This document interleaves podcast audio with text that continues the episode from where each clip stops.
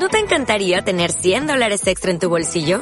Haz que un experto bilingüe de TurboTax declare tus impuestos para el 31 de marzo y obtén 100 dólares de vuelta al instante. Porque no importa cuáles hayan sido tus logros del año pasado, TurboTax hace que cuenten. Obtén 100 dólares de vuelta y tus impuestos con 100% de precisión. Solo con Intuit TurboTax. Debes declarar para el 31 de marzo. Crédito solo aplicable al costo de la presentación federal con TurboTax Full Service. Oferta sujeta a cambios o cancelación en cualquier momento. Hola, ¿qué tal chicas? Muy buenas noches, ¿me escuchan? ¿Me están escuchando por ahí? Hola, hola. Hola, hola, buenas tardes, ¿cómo estás? ¿Cómo están chicas? Chimos. Qué Yo bueno. estoy aquí. Excelente, ¿cómo les va?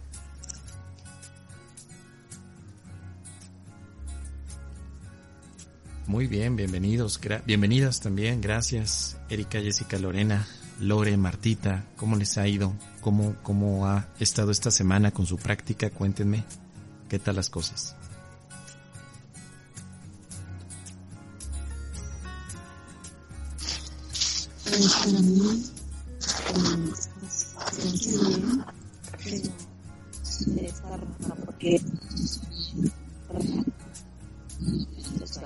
Mm, casi no te escuchas, Jessica. Casi no te escuchas.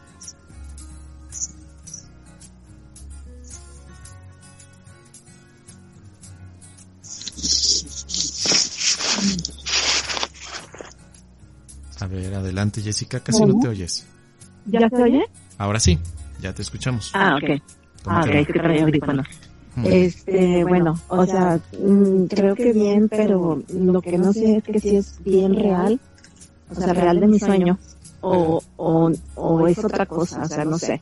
Porque me siento así como que demasiado, o sea, como que, no sé cómo decirlo, como flat, o sea, como ni arriba ni abajo, o sea, como muy estable.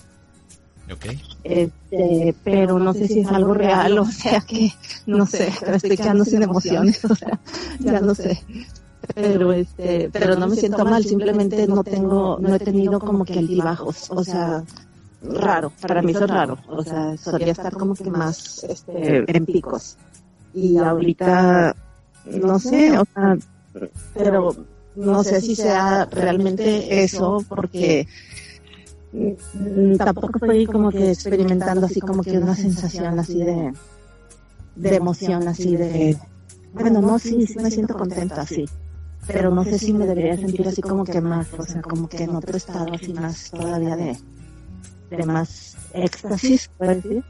Este, o así está bien, o sea, no sé, pero solo me siento como, no sé, como que nada me, nada me, mm, me saca de mi zona, o sea, nada me, me altera.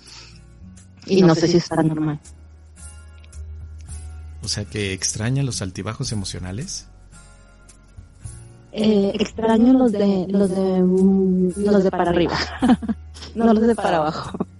O sea, no, no los extraño, o sea, pero siento raro no sentir variación. O sea, siento raro. O sea, estar así como que, como si estuviera aquí, no sé, en el limbo. O sea, no sé. Siento raro. Muy bien, bueno, vamos a comentar algo, pero eh, primeramente, ¿en qué parte del estudio vas? ¿En qué lección?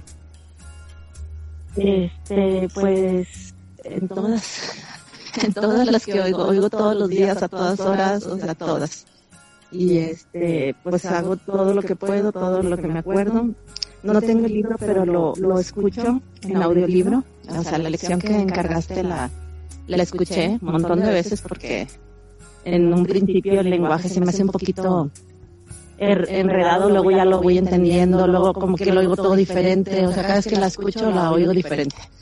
Este, entonces, pues, o sea, he estudiado todo, todo lo que he podido escuchar todos los días. Ok, pero ¿estás llevando la práctica de los ejercicios uno por día? Este, mm, de los que oigo, sí. O sea, de, lo- de todo lo que me aparece, sí.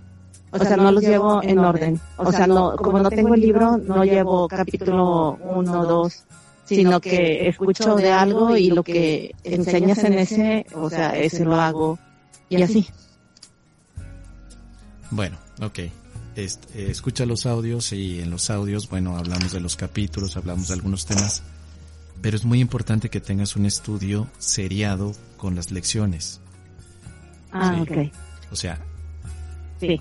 el curso de milagros necesita un, una secuencia de estudio Ah, ok. que por un lado son la parte de la práctica que son las 365 lecciones donde estudias una por día y las Ok. estudias de manera secuencial. Es muy importante que puedas conseguir tu libro, que lo compres o que puedas tener pues a lo mejor la Ajá. versión en PDF y que Sí. puedas seguir adelante con él.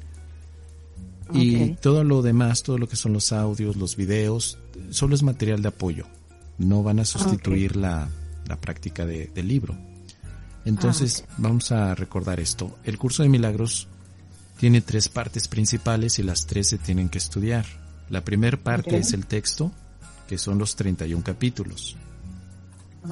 Todo el texto es la manera en donde se expone teóricamente cómo funciona la mente y cómo Ajá. puedes conducirla a tomar decisiones que te lleven a un estado de paz, pero sigue siendo un aspecto teórico. La segunda parte del curso de milagros son los ejercicios que comprenden 365 lecciones y que se tienen que practicar una por día. Así después de un Ah, año. Tú ya pones en práctica todo lo que teóricamente estudiaste. Y la tercera Ah. parte se llama el manual para el maestro, que es un pequeño resumen de todo lo que es un curso de milagros y que también se aportan algunas preguntas que pueden surgir a lo largo de- del estudio. Preguntas y respuestas. Entonces, es muy importante que tú estudies todo de manera completa y además de manera secuencial.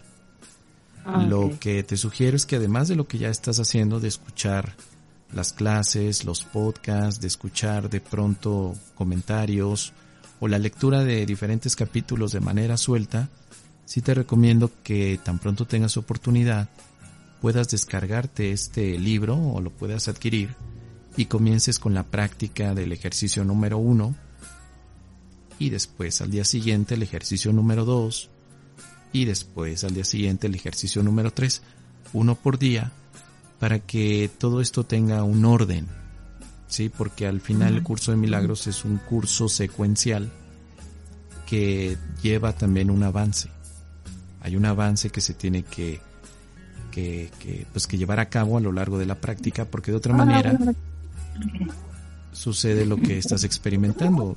Eh, Estás experimentando como que una pérdida de referencia de ciertas Ah. ideas que tenías, ahora ya no las tienes, pero tampoco No, ya no. hay una solidez de pasos, porque solamente Ah, son puras ideas las que has escuchado. Las ideas pueden cambiar, pero también se necesita la experiencia. Todas las ideas se tienen que llevar a tu cotidianidad, a tu experiencia, y eso es lo que hace el- eh, las lecciones del curso de milagros. Por ejemplo, en estas sesiones, en estas clases, hablamos sobre los temas, sobre cómo va tu práctica, pero no es una lección de práctica o no es una clase de práctica, porque la Ah, práctica ya es individual. Tú la practicas individualmente, aunque estas clases ayuden, pues a lo mejor a extender alguna experiencia, a lo mejor a preguntar algún tema, pero esta clase Sí. en sí no es una práctica o no es una sustitución de tu práctica. Entonces, terminando la clase, pues tú tendrás que practicar o al inicio del día tendrás que hacer tu práctica. Eh, nadie puede practicar por, por ti, ¿no? Tú tienes que practicar. Y lo que hacen estas clases nada más es apoyar a ciertos temas que en ese momento estén surgiendo en tu mente. Dudas, comentarios. Quizá por eso te sientes así, un poco descolocada. Eh, eh, porque también hay que plantear que el propósito de estudiar un curso de milagros es llegar a una estabilidad mental, donde precisamente ya no hay estos altibajos tampoco, pero tiene que haber una experiencia que te mantenga estable en un aspecto interno. Porque cuando tú pierdes la estabilidad externa, es decir, tú ya no pones tu estabilidad en tu familia, no pones estabilidad en la economía, no pones tu estabilidad en las emociones del mundo, ahora vas a aprender a poner tu estabilidad en tu espíritu. Y al principio se siente como una situación de pérdida de referencia y si no está bien colocada tu, tu esta- estabilidad en el espíritu, pues sentirás que falta algo. Sentirás que falta toda esa adrenalina, esa emoción que anteriormente estaba, como que las cosas está, están moviéndose, ¿no? Y no podemos explicarlas. Entonces, bueno, te quería comentar eso, Jessica. Es muy importante entonces que trates de conseguir el libro. Si no lo puedes tener físicamente, descárgalo por, por internet. Búscalo así. Eh, recuerda que tiene tres partes. Hay un PDF completo por ahí. Si no, dímelo. Y yo te lo mando también. Por ahí lo tengo en WhatsApp. Te lo puedo hacer llegar. Pero recuerda que son tres partes principales. Se fue el sonido. A ver, ahí. ¿Nos escuchamos? Ya no digo nada. A ver, Jessica, ¿me escuchas? ¿Me escuchas? ¿Las demás? Erika, Lorena, ¿me escuchan? Yo sí te escucho. ¿Sí? Bueno, entonces probablemente es Jessica la única que no nos escucha. Vamos a ver. Nos escuchas. Bueno, vamos a esperar a que nos, nos escuche. Jessy, ¿no? Ojalá que ya nos pueda escuchar pronto. Y bueno, nada más para redondear el comentario. Ah, dice, ya me puse audífonos, ya oigo. Perfecto, Jessy, muchas gracias. Bueno, ya nada más para terminar de redondear el tema, es muy importante que hagamos esta práctica, que el curso de milagros es el estudio completo de todo el libro, no solamente de algunas partes, tiene que ser todo el libro, es muy importante eso, ¿eh? todo el libro. Así que bueno, ¿qué te parece, Jessica? Yo tengo una preguntita. Sí. Ah, por ejemplo, Mosuta, que tocaste este tema. Desde que yo conocí Curso de Milagros, siempre me explicaban la regla, por así decirlo, que es una lección al día, pero yo siempre he practicado lo que son los ejercicios. Una lección por día, lo que me dijeron fue de que podía repetir la misma lección varios días hasta que la asimilaras, por así decir, pero que no pasaras dos, tres, dos, tres lecciones en el mismo día. Y es lo que estaba haciendo. Pero al mismo tiempo siempre he tenido el libro y este y um, pero nunca me había dado por leerlo completamente y fue cuando empecé, cuando fui al curso contigo ahora en Bacalar me di cuenta que todas las muchachas mis amigos que están aquí en la clase tienen su librito con muchas anotaciones y muy um, subrayado y todo entonces yo nada más lo uso con las lecciones ¿cuál es la otra manera más productiva adicional a la lección de utilizarlo? ¿Por qué solamente las lecciones? Es que sabes que cuando yo, cuando alguien me, me comentó sobre el curso de milagros, así fue como me dio la invitación, o sea, todo así como me lo, me lo dijeron. Hay, hay esta, esta, esta manera de ver la vida, se llama curso de milagros, una lección al día, eh, puedes repetir la misma lección, así es lo que te dije, y hazlo. Y yo, ok, muy obediente. Entonces lo agarré y lo empecé a hacer una lección por día. Después fue cuando empecé a buscar opciones a que me dieran la lección en línea, platicada, escuchada, y fue como te encontré a ti. Desde entonces fue que te empecé a seguir y también, una lección al día contigo. Y a pesar, perdón, a partir de que empecé a hacer lecciones escuchadas por YouTube contigo, el libro en polvo, es más, lo regalé dos veces, es la tercera vez que tengo el libro porque mm, lo compro, pero vuelvo las lecciones de audio. Entonces, hasta ahora, cuando andaba incluso de vacaciones, cuando fuimos al curso, allá en México me lo voy a comprar. Y aquí lo traigo, pero me estoy dando cuenta que nunca lo había ojeado como lo he ojeado últimamente y como que eso de repente me quedo, bueno, ¿por qué las puras lecciones? ¿Por qué no he hecho lo demás? ¿Será porque nunca he preguntado? Bueno, nunca había preguntado, la primera vez que pregunto, pero yo veo que es mucho más que las lecciones únicamente. Tiene que ser todo, ¿sí? Vamos a revisar este tema, porque también Martita está preguntando que cómo podemos integrar el texto con el, la lección del día. Y bueno, vamos a, responder esto, pero miren, eh, es muy, muy importante que como todo curso se tenga una parte teórica y una parte práctica. ¿Sí? Hemos puesto el ejemplo muchas veces que si tú tomas un curso de manejo, imagínate que tú vas a aprender a manejar un automóvil y la, y la primera vez que tú llegas a la escuela de manejo te dicen, ahí está el automóvil, comienza a manejarlo. Sí, mira, este es el primer cambio, el segundo cambio, este es el, el volante. Pero la primera lección pues es que te sientes en el automóvil y que lo enciendas. ¿Sí? Y de pronto te vas al día siguiente, pues es arrancarlo y, y hacer el primer cambio y, y moverlo. Pero nunca se te explica el reglamento de tránsito, nunca se te explica las partes que tiene un automóvil, nunca se te explica para qué es un automóvil, ni qué hacer en caso de un choque o en caso de un accidente, ¿no? Solamente se te dio el automóvil y se te dijo comienza a manejarlo. Y tú como pudiste, empezaste a manejar el automóvil. Muchos de nosotros hemos manejado así el automóvil. Estoy hablando de mi experiencia, ¿no? Así me enseñaron a conducir un automóvil, pero nunca me dieron clases que llevaran teoría automovilística, que me dijeran cómo se tiene que conducir, cuál es el reglamento que tengo que estar constantemente revisando. Nunca, nunca se me dio esa parte. Después tuve yo que, por supuesto, que, que investigar. Es lo mismo que está pasando con lo que acabas de comentar, Erika.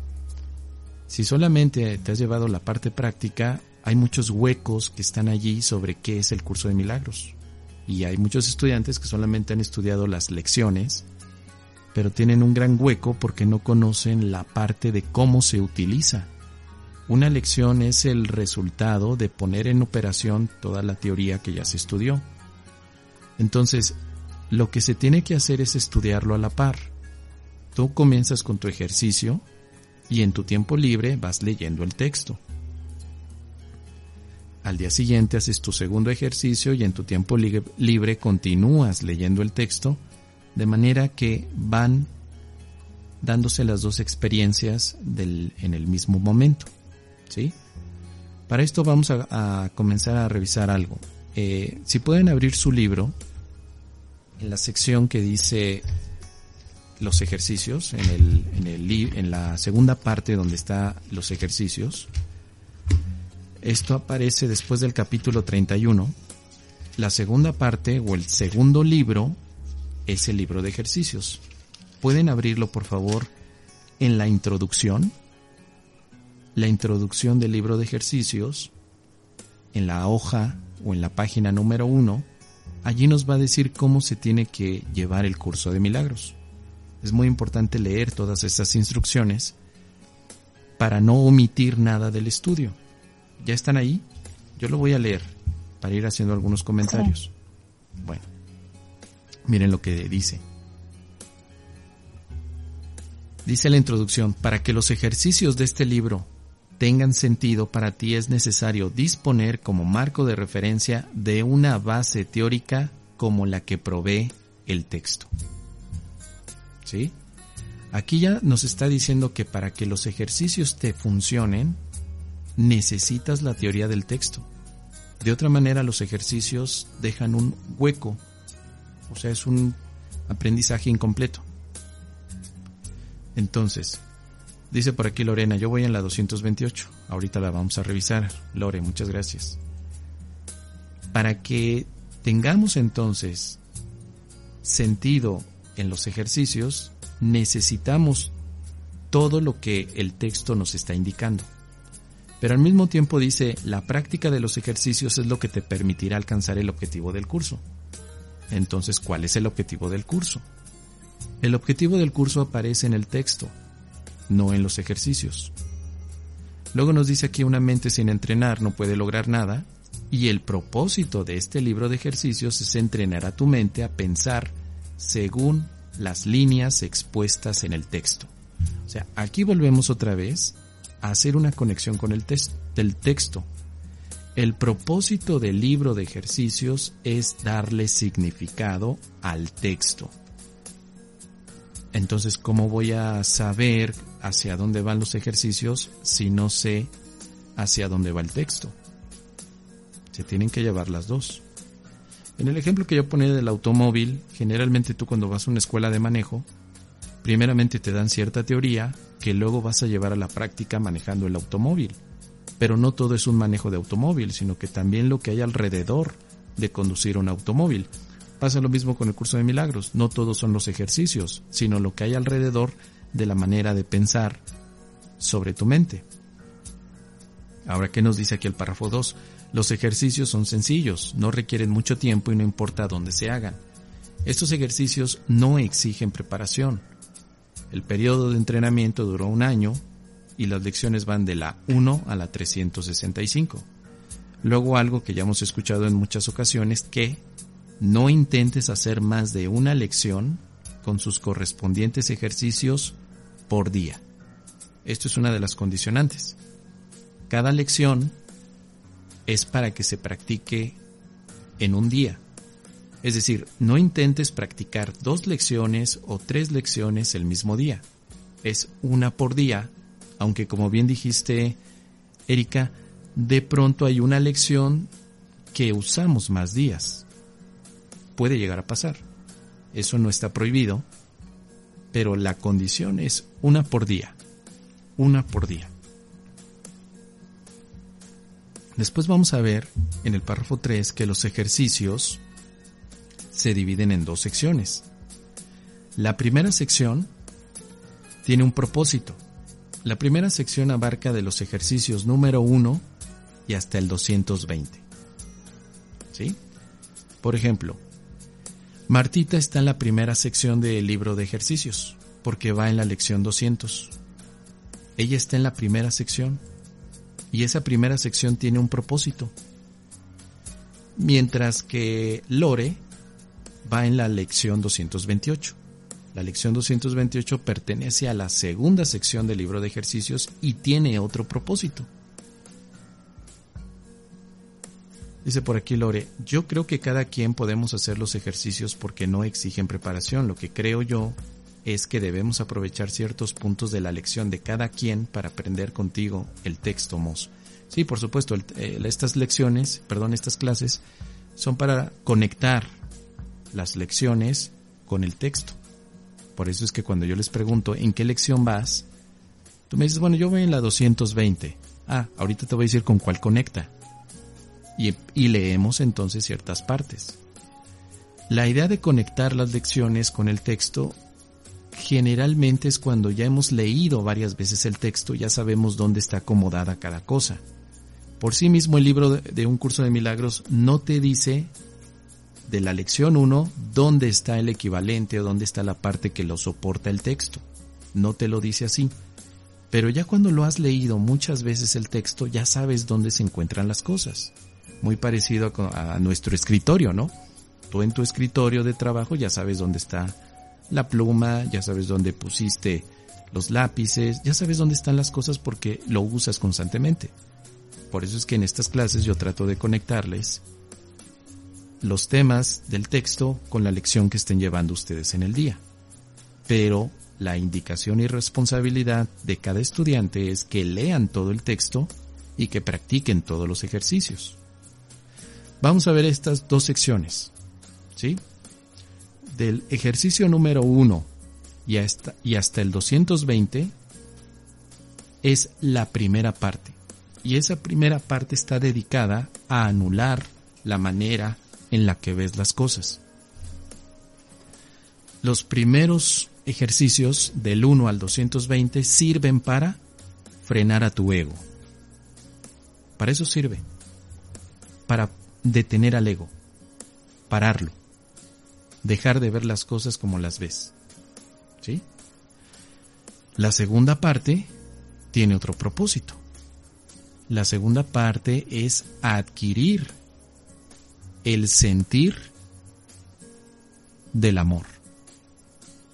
La primera parte detiene al ego y la segunda parte de ejercicios es para sentirte en el amor. Así lo podemos resumir.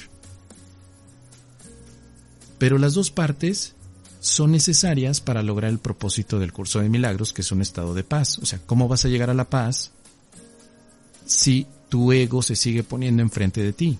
La primera parte te ayuda a hacer a un lado al ego y la segunda parte te ayuda a poner de frente a la paz. Es muy importante esto. Por eso dice aquí, en este párrafo 3, la primera parte está dedicada a anular la manera en la que ahora ves, y la segunda, a adquirir una percepción verdadera. La percepción verdadera es la que te permite estar en un estado de paz y en la percepción verdadera dejas el sufrimiento. En la percepción verdadera solamente hay perdón. En la percepción verdadera no ves ofensa. En la percepción verdadera ves que todos son tus hermanos. Y así. Ese es el objetivo. ¿Sí? Entonces, el libro de ejercicios tiene un objetivo, pero dentro de los 365 ejercicios hay dos propósitos que se expresan allí. Y ahora que vayamos al libro de texto, vamos a ver que hay el propósito de estudio de un curso de milagros. ¿Sí? ¿Hasta aquí vamos bien? ¿Vamos bien, chicas? Sí, gracias. Bueno. ¿Cómo conectamos las lecciones? ¿O cómo conectamos? Vámonos ahora al índice del texto. Vámonos al índice de la parte primaria del texto, a lo primerito que aparece. Vean ustedes, primeramente, ¿cuántos capítulos tiene esto? Pues tiene cerca de 31 capítulos. Los 31 capítulos son necesarios que se lean en orden secuencial, sobre todo si nunca has leído el curso de milagros.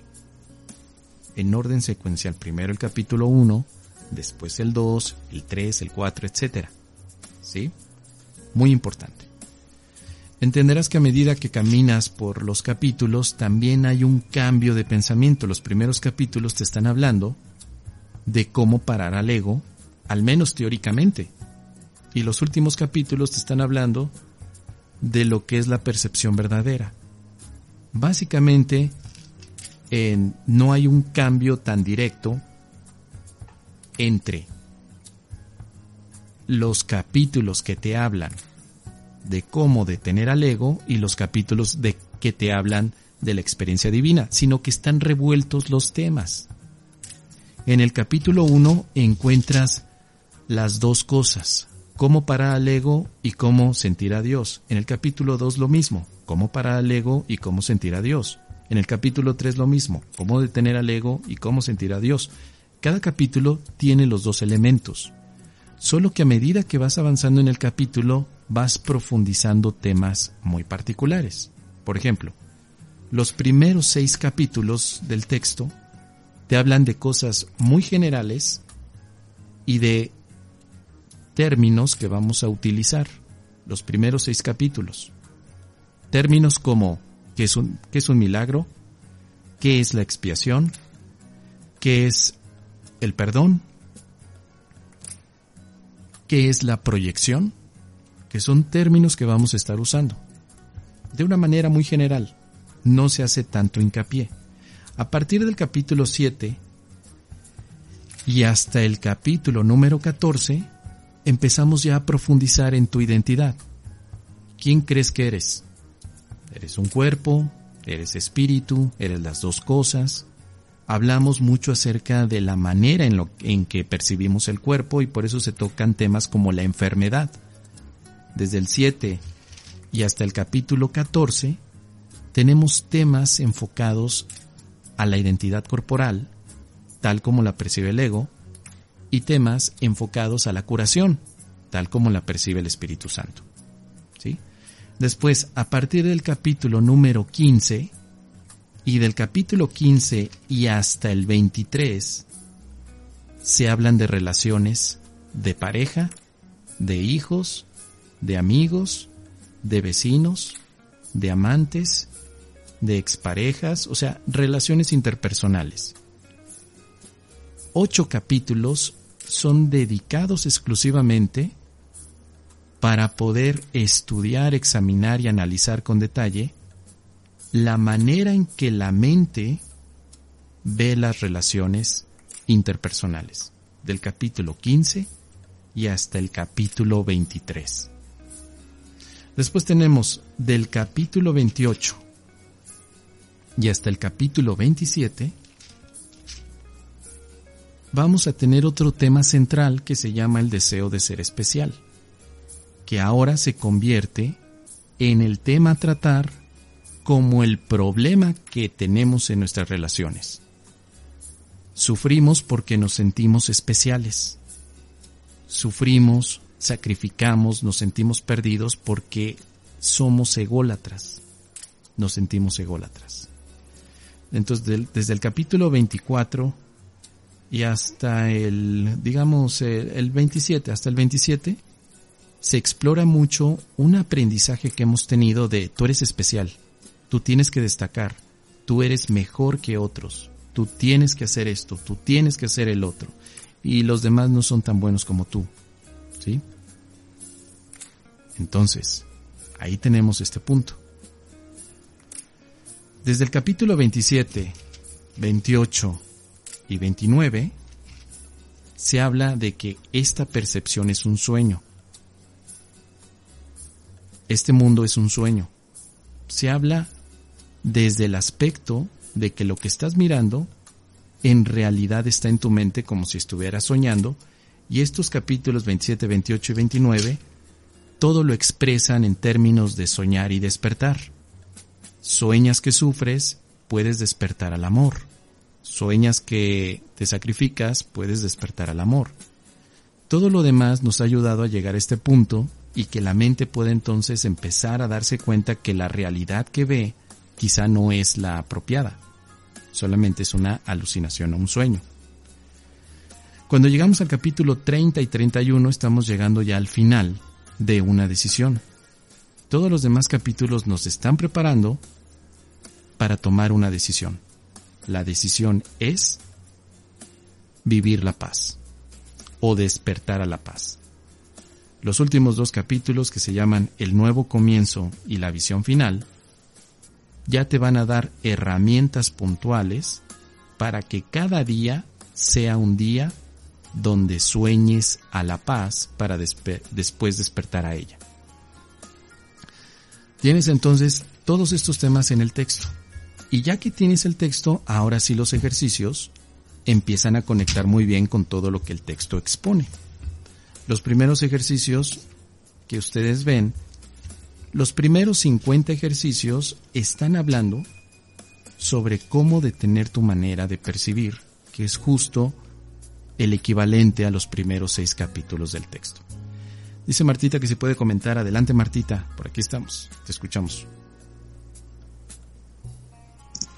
Bueno, pues a mí me tocó hoy la lección 200 y yo esta semana estuve percibiendo, percibiéndome en confianza, con certeza, eh, con fe, porque al despertar hacía yo las preguntas, eh, bueno, leía yo mi ejercicio, aparte lo escuchaba después, y cualquier actividad importante que yo, o cualquier actividad que yo fuera a realizar en ese día, yo ya me había, me había encomendado al Espíritu Santo, a Dios, y yo todo lo, lo, lo he hecho con, desde la paz, desde el amor, y con la certeza de, de que Dios y el Espíritu Santo me están guiando.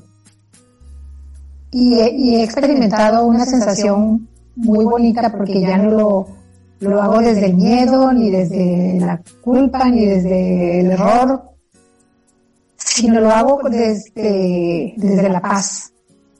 Y es, es algo maravilloso porque es muy diferente trabajar con esa, con esa paz y con ese amor con todos los pensamientos que el ego no me mandaba. Y bueno, terminé hoy la lección 200, creo que, que más o menos llevo mi cometido. Muy bien, Martita, muchísimas gracias por compartirlo. Efectivamente, es que al final esa experiencia de confianza se está construyendo a lo largo de los ejercicios porque uno podría vivir en paz confiando, pero lo primero que decimos es que yo no confío. Yo no confío en Dios, yo no confío en la gente, yo no confío en el mundo, no confío en el presidente, no confío en la medicina, no confío en nada. Entonces, lo que hace el curso de milagros es llevarnos a un estado de confianza, pero no en las cosas del mundo, sino en nuestros propios recursos internos e interiores. Y esto se va logrando de manera escalonada. El curso de milagros necesita eh, como práctica un paso a la vez. un escalón cada día. Y después en el acumulado, pues tú vas a tener por supuesto una gran experiencia como la que está representando Martita. Siento una confianza. De pronto no sé, pero estoy sintiendo confianza. Algo está pasando, pero siento confianza. Esa es la manera en la que empezamos a trabajar desde otra perspectiva. ¿sí? Por eso es que es tan importante ir construyendo poco a poco porque y tener un orden, porque si no lo tenemos, la verdad es que sí, ya cuando leíste todo el curso, pues ya sabes dónde están las cosas, pero al principio no lo, no lo sabemos. Por eso es que, aunque aquí en estas clases conectamos los puntos, la tarea de todos nosotros es leerlo completo. Todos. Todos tenemos que leer todo el texto para que podamos llegar a tener un contexto completo de lo que es un curso de milagros. ¿sí? Muy importante ese aspecto. ¿Ok? Bueno. ¿Quieren que conectemos entonces las lecciones con lo que hemos visto del texto? ¿Les parece bien? Sobre todo con las lecciones que están estudiando, la lección 200, la, lección 228, alguna otra lección que estén estudiando que quieren que revisemos. 220, 228, ¿cuál otra?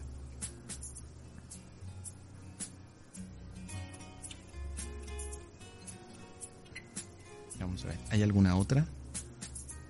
¿O nos vamos con esas dos?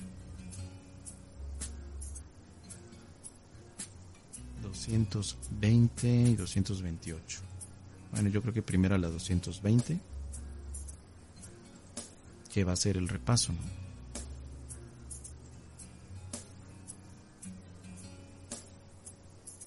Perdón, la 200, no 220, 200 y 228. 200.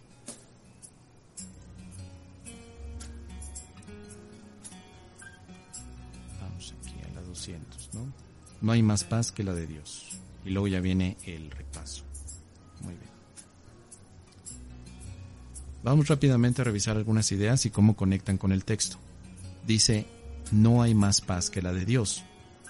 Deja de buscar, no hallarás otra paz que la de Dios. Acepta este hecho y te evitarás la agonía de sufrir aún más amargos desengaños o de verte invadido por una sombría desesperación, una gélida sensación de desesperanza y de duda. ¿Sí? Deja de buscar. No hay nada más que puedas encontrar salvo la paz de Dios a no ser que lo que busques sea infelicidad y dolor. Lo que nos está diciendo aquí este punto es, lo único que tú deseas es la paz. ¿Cómo conectamos esto con el texto? Bueno, vamos a conectar. Primera, solo quiero volver a recordar, no hay más paz que la de Dios. O sea, no está la paz corporal ni la paz que parece ofrecernos el mundo. La única paz que existe es la de Dios. Es la única, no hay más paz, solamente la de Dios. Por eso deja de buscar quiere decir, deja de intentar encontrar paz en el mundo porque el mundo nunca te la va a dar, sino que más bien acepta la paz interior porque eso es lo que representa el regalo que Dios te dio. Definitivamente es la única manera en la que podemos recordar lo que significa estar plenos.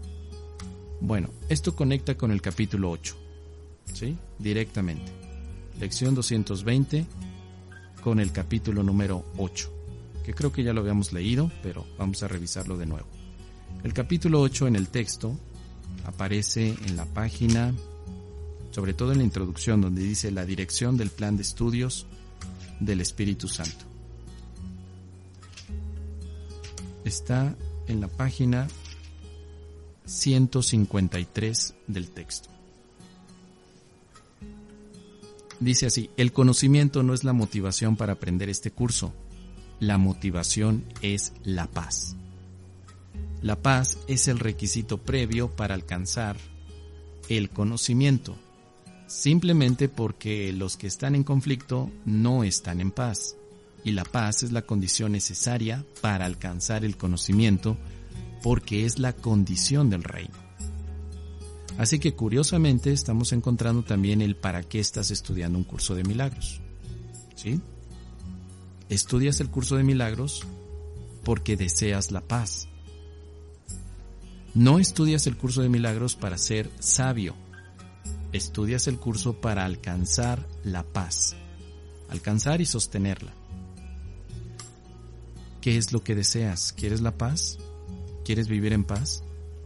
Porque si no tenemos esta pregunta, parece que entonces, pues de pronto hay mucha información en el curso de milagros, pero luego ya no sabemos ni para qué lo estudiamos.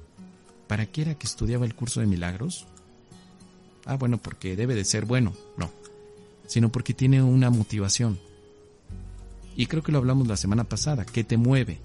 Bueno, la semana pasada hablamos de que tu motivación interna es Dios, te mueves en Dios. Pero la motivación para aprender este curso tendría que ser la paz.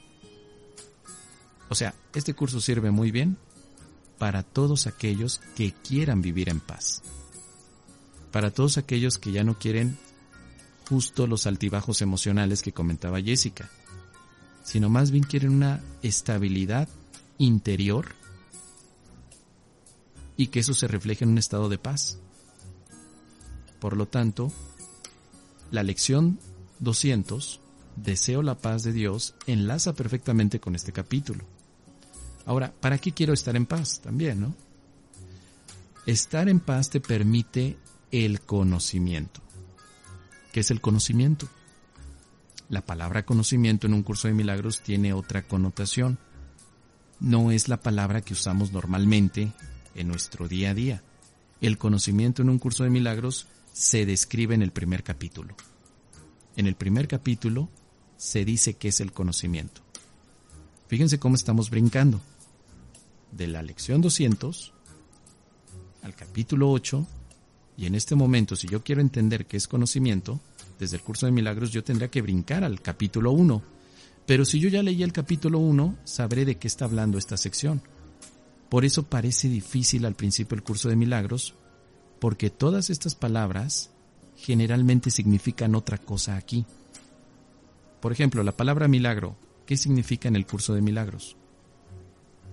No significa convertir el agua en vino. No significa tener más dinero. No significa curarte de un cáncer. En un curso de milagros significa otra cosa. La palabra pecado también, ¿qué significa la palabra pecado en el curso de milagros? no significa una ofensa a Dios. No significa algo malo. Significa otra cosa. ¿Qué significa la palabra perdón en un curso de milagros? No significa ser débil. No quiere decir tampoco un montón de ideas que tenemos. Entonces necesitamos por eso leer con mucha atención los primeros capítulos del 1 al 6 porque como ya lo dijimos, forman parte de una educación que te va a ayudar en el futuro a que puedas entender los demás capítulos.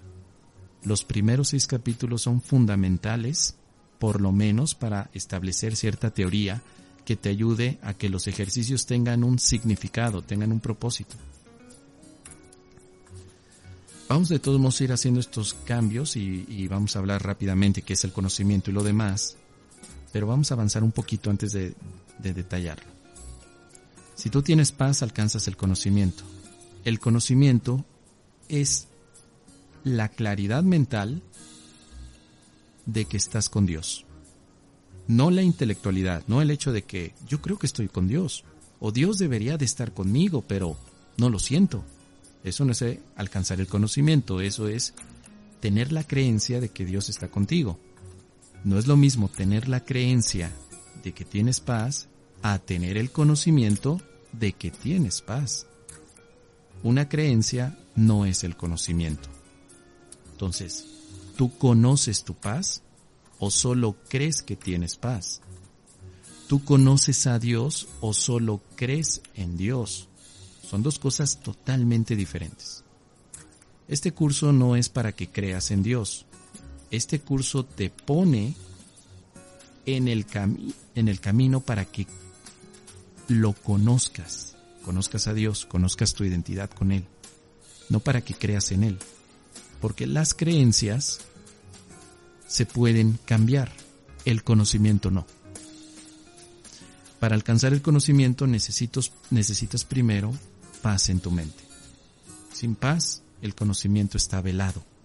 Y no porque sea para algunos cuantos especiales. El conocimiento es para todos, pero nosotros lo tenemos velado porque estamos obstaculizándolo a través de nuestro sistema de pensamiento que llamamos ego, a través del resentimiento, del dolor y de muchas creencias equivocadas.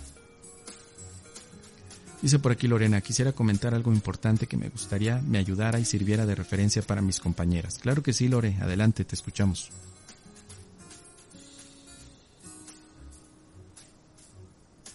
Bueno, este, ahorita que Jessica decía de, de cómo se sentía, de que estamos, de que están iniciando, eh, estamos iniciando, o bueno, están iniciando de alguna manera el, el curso, este, Martita va en el 200, vamos muy a la par, Martita y yo, este, y bueno, pues, eh, me da gusto escuchar que cada una de nosotros vamos comentando cómo nos vamos sintiendo, ¿verdad?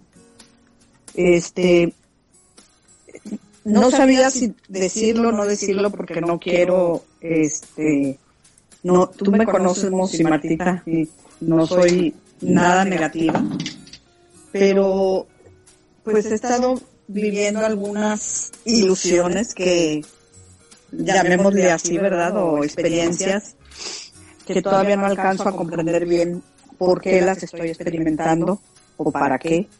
Este, pero tenía muchísimo que no me salía de mi, o sea, que si salía volvía a regresar otra vez y así. Yo no sé si es la luna, el tiempo, las hormonas o qué, pero este quiero decirles que, bueno, me imagino, no sé, que, que eh, somos humanos y que a lo mejor en algún momento vamos a experimentar también esas emociones de las cuales decía Jessica y que el curso nos, nos ayuda, ¿no? A regresar, la práctica, la práctica de la lección es muy importante precisamente para eso aunque el día de hoy quiero decirles que hasta la práctica se me ha hecho complicada hacerla, ¿verdad? Este, bueno, quería ponerlo nada más, comentarlo y, bueno, que nos, eh, así como, eh, como una experiencia mía, compartirla y que la podamos recibir todos. Muy bien, muchísimas gracias, Lore. Sí, por aquí dice Jessica, ¿no? O, es todo junto. o es todo junto lo que se está mezclando a veces, ¿no? Bueno. Vamos a revisar eh, el tema porque es una, es una sensación que todos llegamos a tener.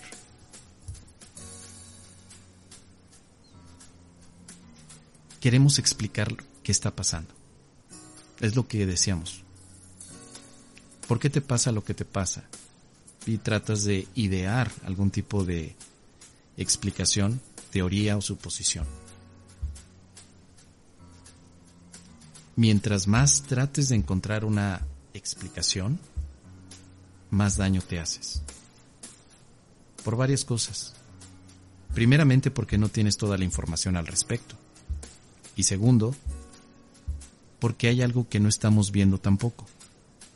Solamente estamos viendo cosas que nos suceden desde nuestra propia y limitada perspectiva. No estamos viendo cómo va a afectar esto en el futuro, ni tampoco estamos viendo desde dónde viene realmente. Solo vemos lo que está pasando en este momento y tratamos de explicarlo según nuestra propia idea. Tenemos desde el principio lecciones y aquí vamos a conectar otra vez lecciones y texto. Lecciones que nos van a ayudar a detener esta manera de querer explicar las cosas. No es que sea difícil la práctica. Lo que pasa es que la estamos obstaculizando queriendo encontrar una explicación conveniente de por qué estamos viviendo las cosas. Una de las situaciones que nos puede convenir dentro de la práctica del curso de milagros es la lección 3. No entiendo nada de lo que veo en esta habitación, en esta calle, desde esta ventana, en este lugar. Es muy diferente decir, no entiendo nada de lo que veo, a, quiero encontrar la respuesta de por qué estoy viendo esto. La primera parte te está diciendo que no trates de encontrar una respuesta por ti sola. La verdad es que no entendemos. ¿Por qué el mundo está girando de esta manera? No lo entendemos. No lo sé. Alguna vez hablamos, ¿no, Lore, del RNC? Recuerda aplicar el segundo paso. No sé. Mientras tú estés tratando de encontrar una respuesta desde tu propia experiencia, va a ser imposible que podamos salir adelante. Por eso desde esta lección ya se nos está indicando, no entiendo nada de lo que veo. ¿Hay una respuesta ante lo que estás viviendo o sobre la pregunta que tienes? Claro que sí pero quizá tú no la ves porque estás viendo otra cosa. Conectemos las lecciones. Lección número 6. Estoy disgustado porque veo algo que no está ahí. La pregunta que nos haríamos es, ¿estás enojada?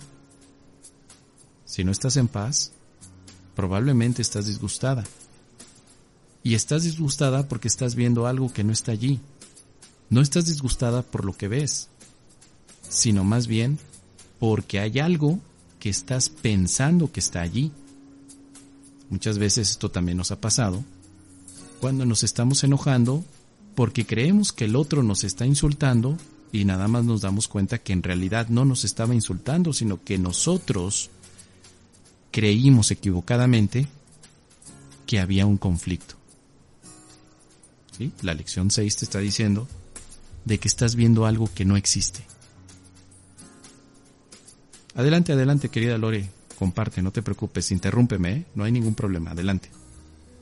Activa tu micrófono, escuchamos. Eh, fíjate que ahorita que estás este, leyendo las lecciones, lecciones que bueno, pues ya hemos, ya de alguna manera hemos practicado, ¿no? Este, y que tengo que estar, y que te las va recordando por lo que he percibido de una o de otra manera a lo largo de tu, a lo largo de toda esta, de este aprendizaje y de esta práctica. Eh, por ejemplo, el día de hoy, eh, asociado con, con, las lecciones que tú nos estás comentando, este, como el RNC, que es pues decir no sé qué es esto, neutralizarlo, ¿verdad? No sé qué significa, no, esto no significa nada, etcétera. Esa, eso lo viví, ¿no? Y ahorita, en, no recuerdo si me dijiste que de la 220 en adelante era como para recordar lo que somos, ¿verdad? ¿Algo así? Sí, correcto. La lección de hoy, fíjate, justamente está recordándome, o son básicamente casi puras oraciones y dice, Padre, estaba equivocado con respecto a mí mismo porque no reconocía la fuente de mi procedencia. No me he separado de ella para adentrarme en un cuerpo y morir. Mi santidad sigue siendo parte de mí tal como yo soy parte de ti. Mis errores acerca de mí mismo son sueños. Hoy los abandono y ahora estoy lista para recibir únicamente tu palabra acerca de lo que realmente soy. Aquí es como el reconocer quiénes somos, ¿no? Después de, decir, después de, de, de, alguna manera de decir que, que no sabemos qué significa, después reconocemos quiénes somos, ¿no? Claro. Es, es una, un acto de humildad. Padre, dime tú quién soy. Dime tú qué significa esto. En lugar de decir, esto significa algo negativo y Padre, quítamelo. Es diferente. Padre, no entiendo, no sé, quiero recordar mi identidad. ¿Quién soy, Padre? Porque muchas veces hemos pensado que nuestra identidad es la de un resolvedor, resolutor de problemas. Parece que hemos estado aquí en el mundo solamente para resolver problemas. Estamos muy equivocados al pensar así. Y no es extraño que por eso tapemos un hoyo y salga otro. Y luego seguimos tapando ese y salen más. Y obviamente nos vamos a cansar y vamos a decir, oye, ¿hasta cuándo voy a estar tapando hoyos? La respuesta es hasta que dejes de verte como un resolvedor de problemas y te des cuenta quién eres. ¿Cómo lo vas a hacer? Con Dios, ¿no? Justo lo que acabas de comentar, Lore. Padre, ¿cuál es mi identidad? Porque si no me acuerdo cuál es mi identidad, pues yo me estoy fomentando otra o fabricando una identidad y yo mismo me puse la tarea de estar tapando hoyos. Dios no me dio la tarea de tapar hoyos. Yo lo hago porque creo que soy un tapahoyos. Entonces estoy en una identidad. Así me siento. Claro. Tapando hoyos. Y así nos sentimos bueno, todos. tú ya sabes. Sí, sí, sí, Lore. Y, y así nos sentimos todos, ¿eh? Solo que de pronto hay, hay fases en esta percepción donde de pronto se incrementa, ¿no? Y tú dices, esta temporada ha sido de huracanes. Llega uno, se va y luego llega el otro. Llega un problema, apenas estoy como que saliendo del problema y pum, ya me cayó otro. Y tú dices, pues ¿hasta cuándo? Y, y ese es un reclamo. Te estás reclamando de algo que tú mismo te pusiste. Pero esto lo hacemos todos porque no sabemos quiénes somos o porque lo hemos olvidado. ¿Quién te dio a ti la función de tapar hoyos? ¿Cuál es nuestra función? ¿Qué tenemos que hacer aquí? ¿Hacia dónde vamos? Como nosotros explicamos las cosas que suceden como problemas, inmediatamente estamos percibiendo que esos problemas alguien los tiene que resolver. Pero ¿qué tal si no fuera un problema? ¿Qué tal si fuera otra cosa? ¿Por qué todo lo que parece difícil tiene que ser un problema? ¿Qué no lo podemos ver de otra manera? Si no es un problema, ¿cómo se puede ver? Bueno, una oportunidad de aprendizaje, una oportunidad de perdonar, un juego. Se puede ver de otra manera. Entonces, el único que se fomenta los problemas, pues es, es uno mismo por estar perdido en la identidad del Santo Hijo de Dios, como dice Martita. ¿El Santo Hijo de Dios tiene que resolver problemas?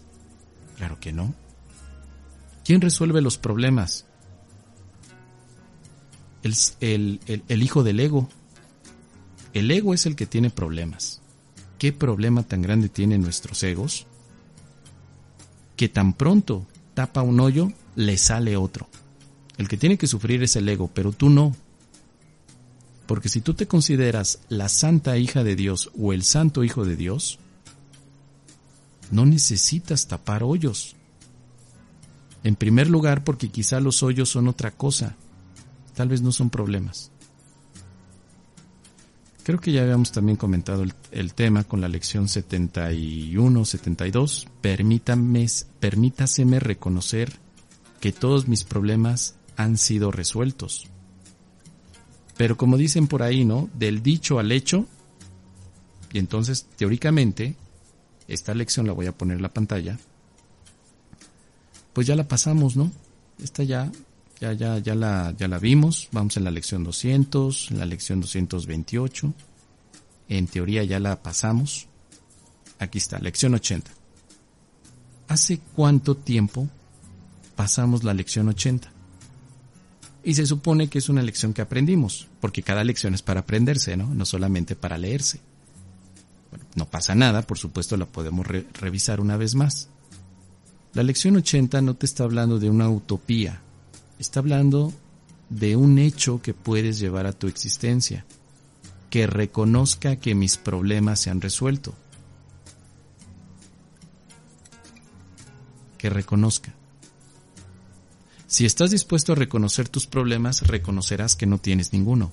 Tu problema central se ha resuelto y no tienes ningún otro. Por lo tanto, debes sentirte en paz. Ahí es donde tenemos que ver. Si yo no estoy en paz, es porque no estoy viendo que los problemas se resolvieron. Estoy atendiendo hoyos que parecen distintos cuando en realidad hay un solo hoyo que ya fue resuelto. Tu problema central se ha resuelto. ¿Cuál es tu problema central? Esta va a ser la pregunta básica. ¿Es tu economía? ¿Es la relación con tu familia? ¿Cuál es tu problema central? ¿Es tu salud física? ¿Cuál es tu problema central del que habla el curso de milagros? ¿Cuál es? A ver, chicas, por un show de mezcal, porque no hemos hablado hoy de mezcal y tenemos que hablar de mezcal, por un show de mezcal. ¿Cuál es el problema central que ya se ha resuelto y que nos permite no tener ningún otro? ¿Alguna idea? ¿Quién? ¿Quién dice yo? Mm, yo. Muy bien, ¿cuál es? Este, bueno, yo tengo una idea, no sé si, si tenga algo que ver. Okay. Yo pienso que el problema central es que yo deseo que las cosas sean como, como yo las deseo, o sea, en, en, la, en la fabricación de mi sueño. Entonces, cuando se me presenta, este, o sea, yo tengo que practicar el desapego. Este, cuando se me presenta una situación en donde se me muestra que eso no es lo que pues lo que es para mí o lo que me va a hacer feliz o lo que me corresponde pero yo quiero que eso sea parte de mi sueño y no quiero renunciar a él y lo quiero soltar entonces yo estoy ya creando mi, mi propio problema o sea yo estoy fabricando mis problemas si yo soltara totalmente mi mi pensamiento, mis ideas, mis creencias al, al, al abandono total, ya, ya nada podría ser problema, porque lo que sea que viniera mm, ya no puede ser un problema. Ya no lo, ya no lo percibiría yo como un problema. Problema es cuando yo quiero que sea algo diferente a lo que se me muestra en mi camino. Creo. Vamos, vamos por allí, pero no es exactamente tu problema central. Dice Martita, ¿cuál es la pregunta? La pregunta es esta. Dice esta lección, si estás dispuesto a reconocer tus problemas, reconocerás que no tienes ninguno. Tu problema central se ha resuelto y no tienes ningún otro. Por lo tanto, debes sentirte en paz. La pregunta de examen es, ¿cuál es el problema central que ya se resolvió de acuerdo a un curso de milagros? Por aquí lo que decía Jessica es, pues, el controlar, el tratar de que las cosas salgan de una manera particular. La respuesta sería que no, sino que eso que acabas de expresar, Jessica, sería una consecuencia del problema central. A ver. Por dos shots de mezcal. Ya ni por uno, por dos shots. Díganme. ¿Cuál es el problema central que ya se ha resuelto? La separación con Dios, el, el sentirme separada y saber que, que eh, ahora mi nueva realidad es que no estoy separada y que nunca lo estuve. Tienes una botella de mezcal. Perfecto, Jessica. ¿Hiciste trampa? Eh, Estuviste viendo los comentarios en YouTube, ¿verdad? no, no, no lo tengo abierto. Ya vi que todos los chicos que están acompañándonos en las redes sociales, en Lo YouTube, prometo. ¿Esto contestaron? Hasta en Instagram, ahí, ahí, este, toda, toda la, la muchedumbre está diciendo, el creerse De separado de Dios, la separación, la separación. Sí, ahí están todos escribiendo, todos. Voy a tomar un, un screenshot para que vean lo que, lo que está en mi pantalla. No hay nada de eso. No, no, no te creo, te creo. Estoy bromeando, es una broma. No, no te lo tomes así, no hay problema. Sí, efectivamente. Y dice también Martita, ¿eh? Eso es sentirme separado de Dios. Bueno, ¿Por qué decimos esto? Porque básicamente la construcción de un curso de milagros se dedica a darte cuenta de un de una creencia que está súper oculta y que no ves. Tú solamente ves los problemas financieros, los problemas de la pareja, los problemas del hijo, los problemas económicos, los problemas del COVID, pero no estamos viendo la creencia de la separación en Dios. No la vemos. No sabemos. Este es un aspecto que el curso de milagros habla en el texto. ¿Sí? Hasta la lección número, esta que estamos aquí, la 80, no sabemos de qué habla. Por eso es tan importante conectar con el texto. En el texto, desde el capítulo número 2, se habla del problema de la separación como una creencia. Desde ahí entonces, si tú no estudiaste el texto y te pasaste a la lección 80, pues tú eh, cuando lees tu problema central ya se resolvió no tienes ningún otro, por lo tanto debes sentirte en paz, pues sin pena ni gloria, ¿no? Tú pasas por esa frase y no sabes de qué se está hablando pero está hablando de que el problema de la separación ya se resolvió y que es el único que necesitas atender. Entonces, si tú estás tapando hoyos del mundo, ¿en qué momento tapas tu hoyo interior que se llama separación? ¿En qué momento? Si estás tan ocupado en el día tratando de que los demás estén bien, como tú decías también, Jessica, ¿no? Tratando de controlar los resultados, de las cosas que pasan, en qué momento te vas a la raíz que está originando toda, todo el huracán. La raíz es que dentro de nuestra mente está escondida una creencia de que Dios está separado de ti, o de que el amor está separado de ti, o de que tu fuente está separada de ti, y de que tú estás en este mundo como en un reality show. A ver cómo puedes eh, sobrevivir. Cuando tenemos problemas, nos sentimos perdidos y separados de la solución. Si tú ves a la solución como Dios, ¿qué es un problema? Una separación con Dios. Si reconozco que mis problemas se han resuelto, es como una manera de ver las ramas que surgen de un árbol y cada una de estas ramas puede seguir dando más y más ramas y que si tú cortas una rama sale otra. Mejor te vas a la raíz del asunto que es la creencia en la separación. ¿Qué pasa si tú recuerdas que estás con Dios? Bueno, estás en paz y tus situaciones financieras ya no te preocupan. Ahora las vas a atender pero con una mente tranquila. Ya no ves un problema en pagar impuestos, ya no ves un problema en pagar a proveedores, ya no ves un problema en perdonar a una persona, ya no lo ves es un problema, sabes que hay que hacerlo, porque tu problema central, que era sentirte fuera de Dios, internamente también ya está resuelto y Dios te ayudó a resolver ese problema.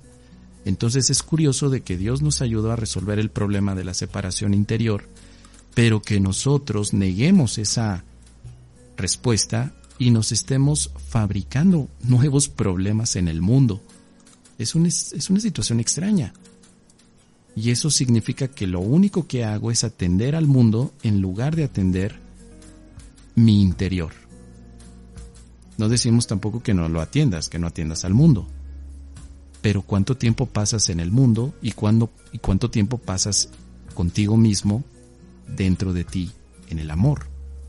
Cuánto tiempo le dedicas a Dios, en pocas palabras, y cuánto tiempo le dedicas a los asuntos del mundo más o menos un 50-50, 50%, de tu tiempo a cada cosa, o a veces es un 95% de tiempo a los problemas del mundo y un 5% a Dios hay de vez en cuando. Pues entonces obviamente tenemos una descompensación emocional, porque nuestras emociones ahora están colgadas en las cosas del mundo, cuando nuestras emociones deberían de estar colgadas a reafirmar que estamos con Dios.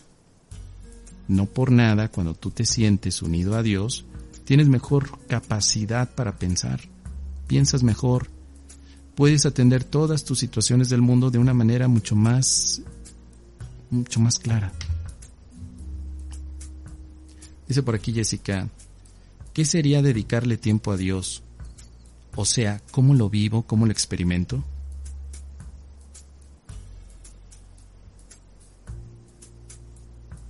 Significa esto, Jessica? ¿Cuándo fue la última vez que le dimos gracias a Dios porque no nos falta nada. ¿Cuándo fue la última vez que cerramos los ojos o con los ojos abiertos y dijimos, Padre, gracias porque no me falta nada? ¿Cuándo fue eso? ¿Fue hoy?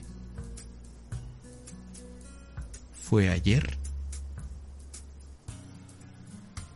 No, Padre, necesito que me des más cosas. Necesito que me ayudes a resolver mis problemas, porque esa es otra oración. No es gratitud, es petición. Estamos hablando de esta comunicación con Dios en modo gratitud, como dice Martita, la gratitud genera paz. ¿Cuándo fue la última vez que dijimos, gracias Padre, porque estás conmigo? Gracias Padre, porque siempre me oyes. Gracias Padre, por acompañarme en este día. Gracias Padre, porque tengo todo y no me falta nada. Martita nos dice, en cada momento del día le doy gracias a Dios.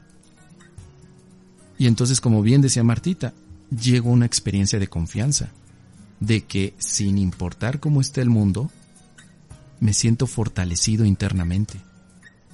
Es como tu alimento, es tu proteína espiritual, Dios, es tu vitamina. Nos cuidamos mucho de comer bien para que el cuerpo tenga energía, pero es muy importante también la energía interior espiritual. Nos alimentamos de ese pan espiritual cada vez que decimos, Padre, gracias por haber resuelto el problema central. Así que todos los demás problemillas, pues deben de ser cosa sencilla que se puedan arreglar. Esa es una buena actitud nacida de la experiencia de la confianza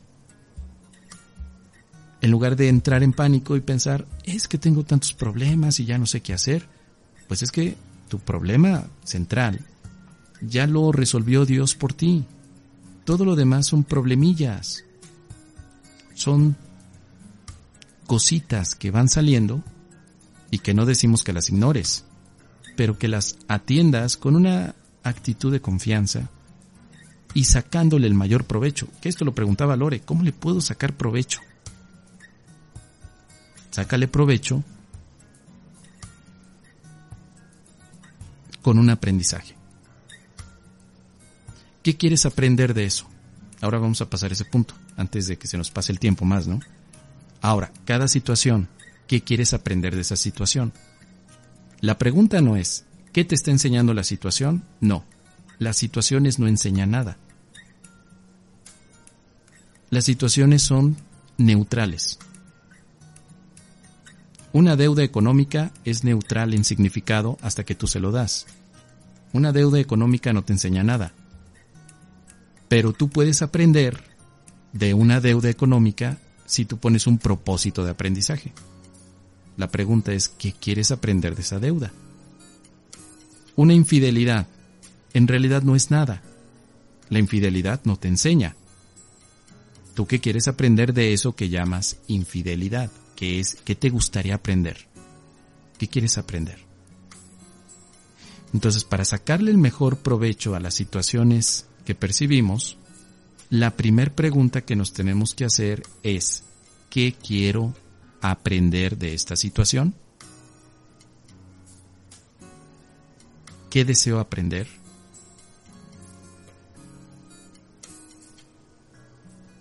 Pues me gustaría aprender a gestionar mejor mis recursos, me gustaría aprender a poner más atención en cómo, cómo camino para no caerme próximamente en otro hoyo, me gustaría aprender un poco más de mí y cómo reacciono cuando una persona me critica, me gustaría aprender por qué me, por qué me enojo, me gustaría darme cuenta, aprender desde qué parte de mí sale toda esa emoción de enojo, quiero aprender de mí,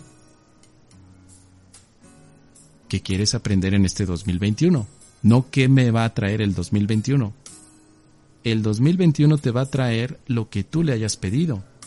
Pedir significa aprender. ¿Qué quieres aprender en este 2021? Y vamos de nuevo con el curso de milagros. El curso de milagros no te va a enseñar nada hasta que tú coloques un propósito de aprendizaje, la motivación. ¿Qué ¿Qué quieres aprender con el curso de milagros? ¿Qué te gustaría aprender con el curso?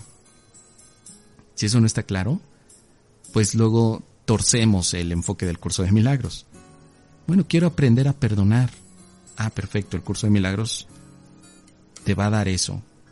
Quiero aprender a recordar que soy la santa hija de Dios. Perfecto, te va a ayudar a recordar. Dice por aquí Martita, lo más común es culpar a otros de lo que nos pasa y eso genera dolor, por supuesto. Cuando yo culpo a alguien, estoy dejando de ser responsable.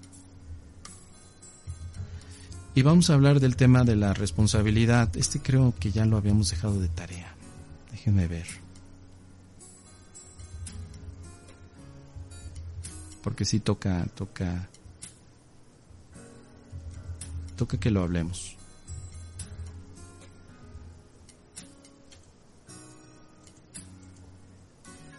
Sí, esto ya lo habíamos leído, pero lo voy a volver a comentar porque justo es el tema de a dónde estamos parados. Escuchen por favor lo siguiente. Soy responsable de lo que veo. Elijo los sentimientos que experimento y decido el objetivo que quiero alcanzar. Y todo lo que parece sucederme, yo mismo lo he pedido y se me concede tal como lo pedí. ¿Ya conocían esta oración, chicas? Cuéntenme, ¿ya la conocían? ¿Ya la han practicado? ¿La recuerdan?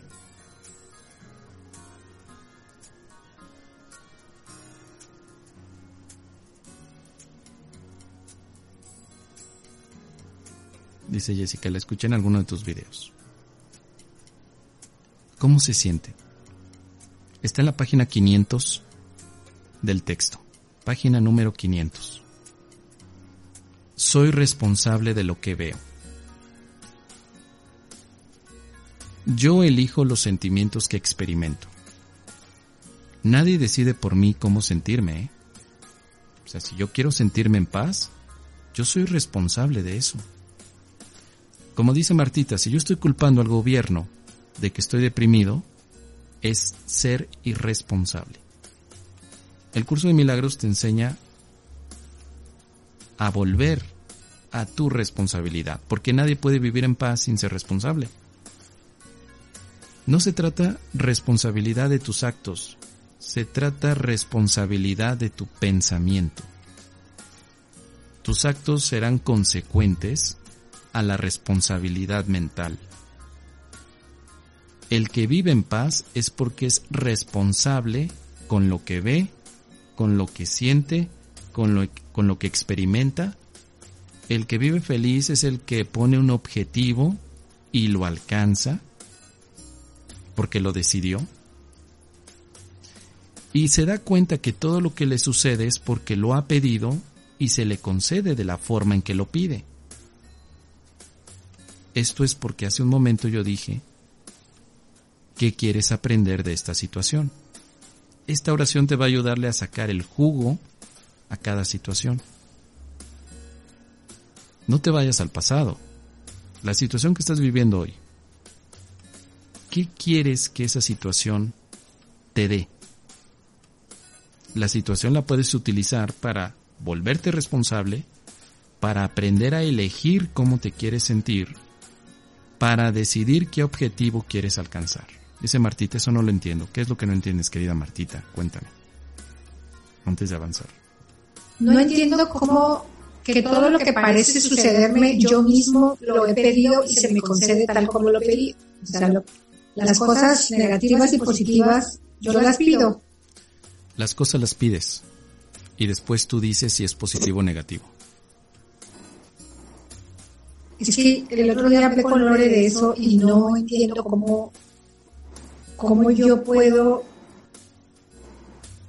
pedir que me suceda algo positivo, sí, sí, porque siempre estoy pidiendo pero ¿cómo puedo yo mis actos hacer que pase algo que no es agradable para mí?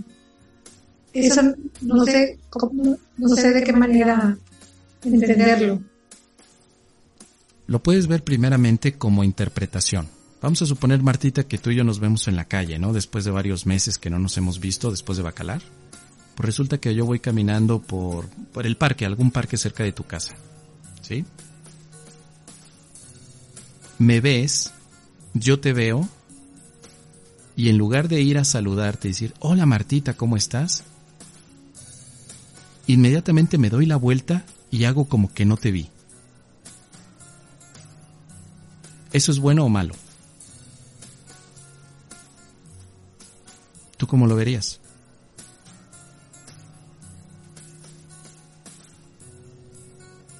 Vamos a suponer que tú lo ves como ofensivo.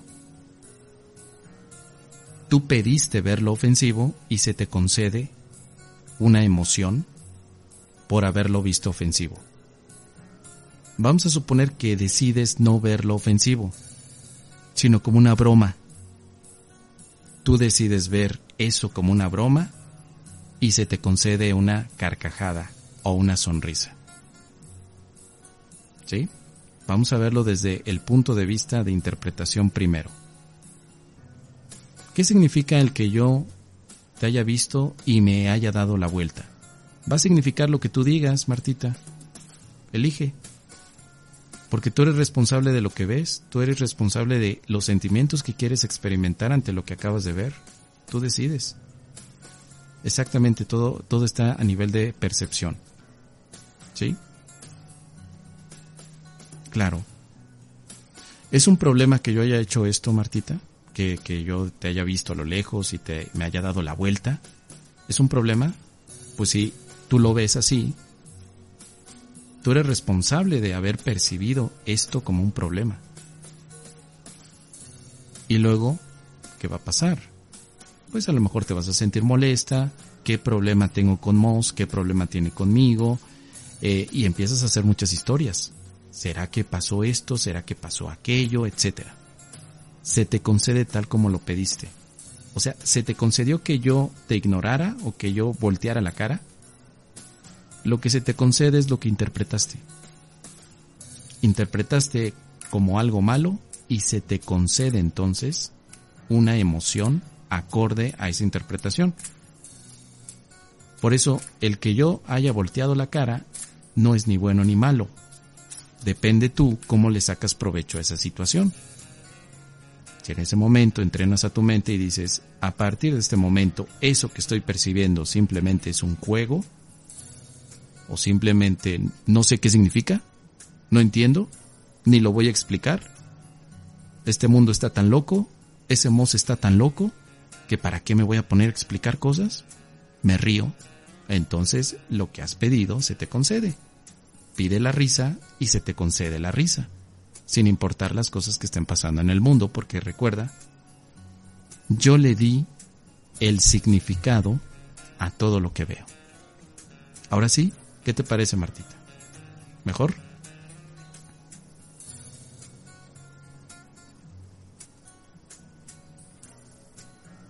Ahí está el origen, exactamente. Perfectamente. ¿Sí? E, este tema tiene más capas, es más profundo, mucho más profundo. Pero no quisiera ahorita extenderme en ese, en ese término, quisiera dejarlo en ese nivel de la percepción. Pero hay más cosas que le podemos sacar. Con la intención de que ahora, bueno, ya estamos casi a punto de dejar la tarea.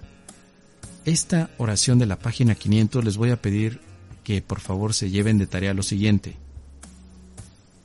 Que la escriban así como cuando estuvieron en Bacalar, recuerdan el modelo mental de Mitch. Así, en una de esas hojotas, una hoja bond, escriban esta oración y ténganla frente a ustedes el mayor tiempo posible o la tengan en su celular o donde, trátenla de reflexionar en estos siete días. Léanla, reflexionen, pidan guía al Espíritu Santo de qué quiere decir todo esto, escriban sus emociones, qué sientes cuando la lees y comienza también a aplicarla a tu día. Por ejemplo, el día de mañana, mañana viernes. ¿Qué tienen que hacer ustedes mañana, chicas, a las más o menos como a las 3 de la tarde, a las 3 con 30 de la tarde? Es más, vamos a dejar un número de estos que, que a veces a la gente le gusta. Mañana a las 3.33 de la tarde, ¿qué plan tienen, chicas? ¿Creen que van a estar ocupadas? Sí, 3.33 de la tarde, ¿sí? Para poner estos números así más significativos, ¿no? Tarea para mañana a las 3.33 de la tarde. Estén haciendo lo que estén haciendo. Saquen esta oración y en ese momento deténganse, paren prensas y léanla para ustedes mismas.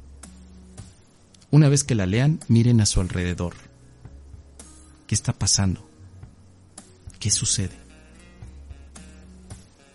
¿Qué les parece? ¿Aceptan el reto? ¿Aceptan la tarea? ¿Les gusta? Página 500, querida Jessica. Si no la tienes, avísame y te y la copio y la pongo en el WhatsApp, Jessica, sin problema, ¿eh? Tú me dices. Mañana, ¿eh? Mañana viernes, 3 con 33. Allí voy a andar yo pendiente. ¿Qué tengo yo que hacer? Bueno, no sé. Ahorita me voy a poner una alarma para que el día de mañana yo a las 3 con 33 les voy a llamar a cada una de ustedes, chicas. Ya es hora. Ya es hora. Ya.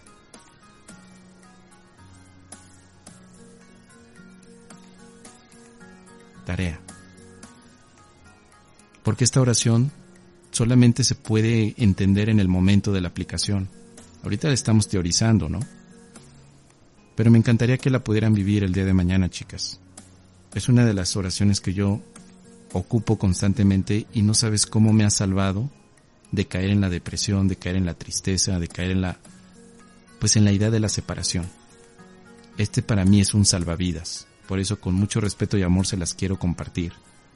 Entre esta manera de jugar y no, para que ustedes la puedan probar también. ¿Sí? Entonces, un trato. ¿Estamos de acuerdo? Dice por aquí Martita, ya puse la alarma. 3 con 33 dice Lore. Jesse también. ¿Quién nos falta? Eri. Erika. ¿Tú qué onda? ¿Te animas o no, Erika? Sí, sí, sí, claro. 3.33 aquí poniendo, poniendo la alarma. Exactamente. Es más, solicito de la manera más atenta a ustedes, chicas, que el día de mañana a las 3.33 o 3.34, en el grupo que tenemos, me escriban, ya la practiqué, ya la leí. ¿Sí? Va a contar mucho. Y quien no entregue la tarea mañana, ya saben, una botella de mezcal, un 400 conejos o un amores reposado, por favor. Ya está. Vámonos ya, porque ya es hora de ir a descansar. ¿Alguna pregunta, chicas? ¿Algún comentario adicional?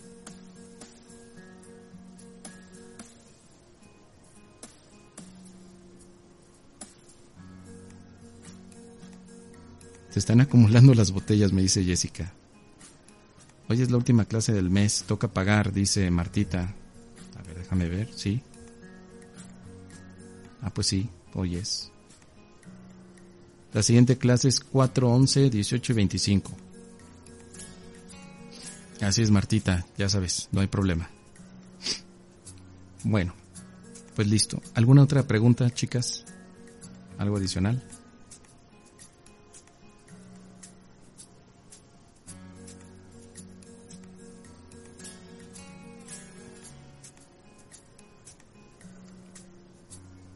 Bueno, parece que no.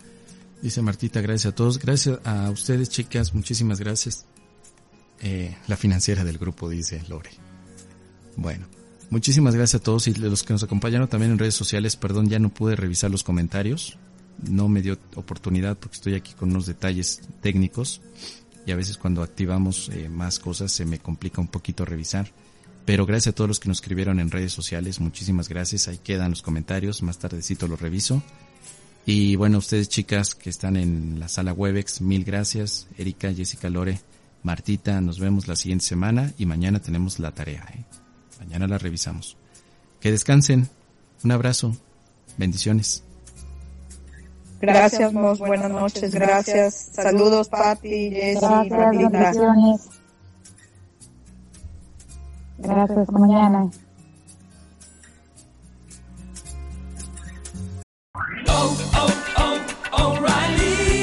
¿Necesitas ayuda? En O'Reilly Auto Parts te ayudamos. ¿Necesitas algún consejo? Te aconsejamos. Nuestros profesionales en autopartes están siempre disponibles para ayudarte a encontrar lo que necesites. Excelente servicio al cliente es solo una de las ventajas que ofrece O'Reilly Auto Parts. Los profesionales en autopartes. Oh, oh, oh, O'Reilly